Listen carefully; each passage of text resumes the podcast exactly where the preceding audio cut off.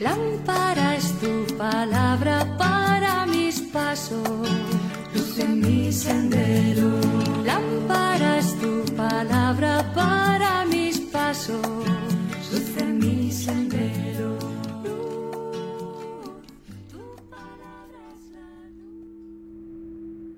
Del Evangelio según San Juan capítulo 11 versículos del 45 al 57.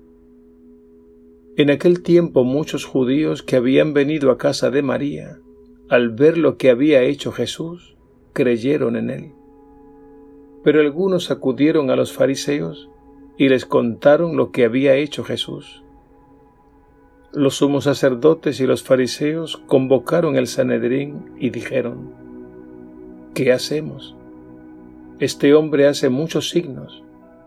Si lo dejamos seguir así, todos creerán en él y vendrán los romanos y nos destruirán el lugar santo y la nación. Uno de ellos, Caifás, que era sumo sacerdote aquel año, les dijo, Ustedes no entienden nada. No comprenden que conviene que muera uno por el pueblo y que no perezca la nación entera. Esto no lo dijo por propio impulso sino que por ser sumo sacerdote aquel año, habló proféticamente anunciando que Jesús iba a morir por la nación, y no solo por la nación, sino también para reunir a los hijos de Dios dispersos.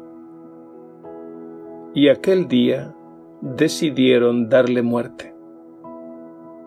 Por eso Jesús ya no andaba públicamente con los judíos, sino que se retiró a la región vecina, al desierto, a una ciudad llamada Efraín, y pasaba allí el tiempo con sus discípulos.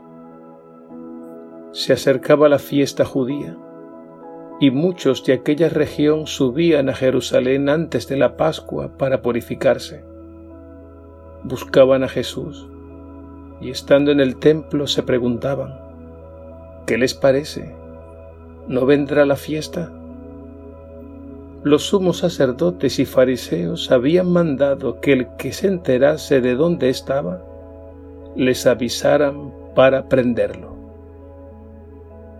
Palabra del Señor. Gloria a ti, Señor Jesús.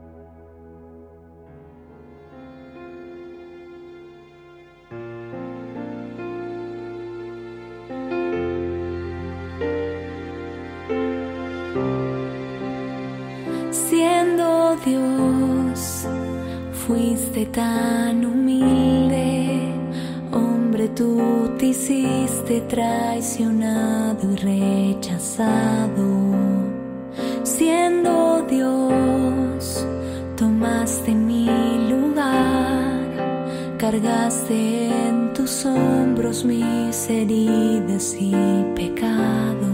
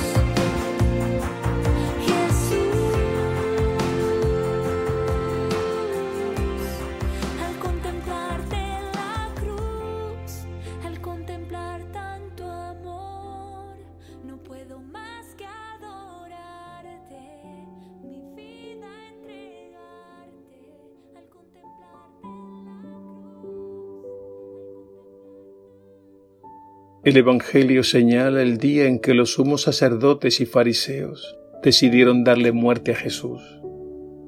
Esto se veía venir, porque las autoridades judías no soportaban a Jesús.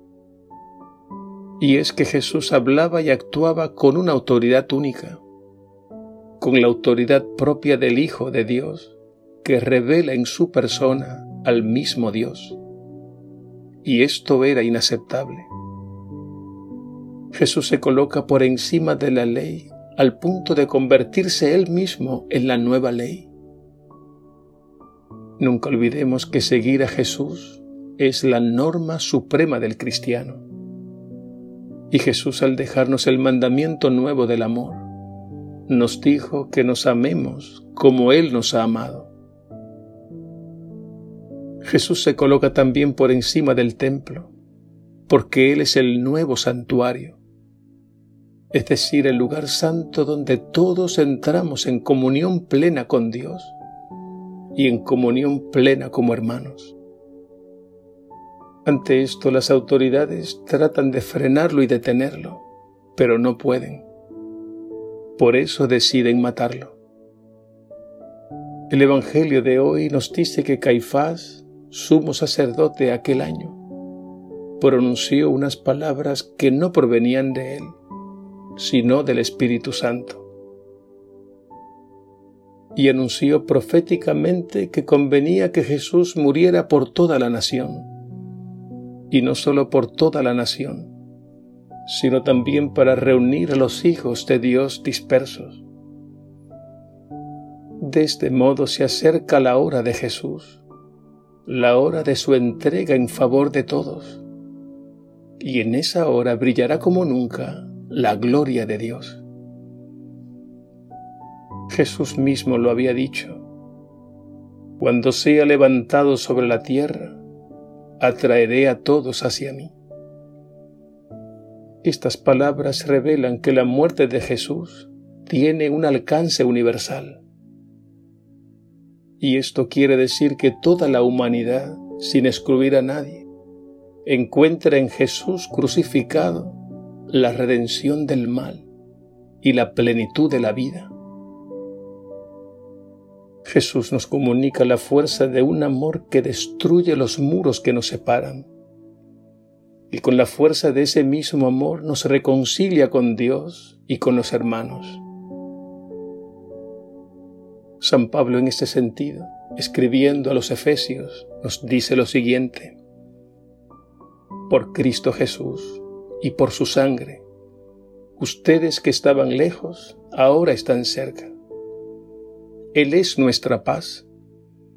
Él ha destruido en su propia carne el muro que nos separaba el odio, lo destruyó en la cruz.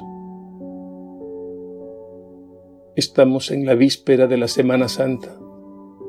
Contemplemos a Jesús elevado en la cruz y caigamos en cuenta de que solo un amor así, acogido en el corazón, hará posible la transformación que nuestro mundo necesita.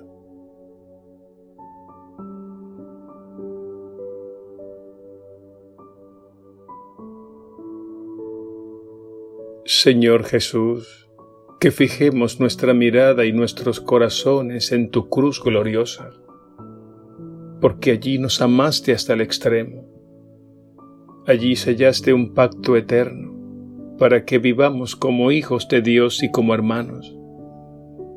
Allí venciste las fuerzas del mal e inauguraste un mundo nuevo de vida y de verdad, de santidad y de gracia de justicia, de amor y de paz. Que abrace tu cruz, Señor, para que mi cruz tenga un sentido, y que tu cruz sea mi sabiduría, mi gloria y mi corona para siempre. Te adoramos, oh Cristo, y te bendecimos, que por tu santa cruz redimiste al mundo y a mi pecador. Amén.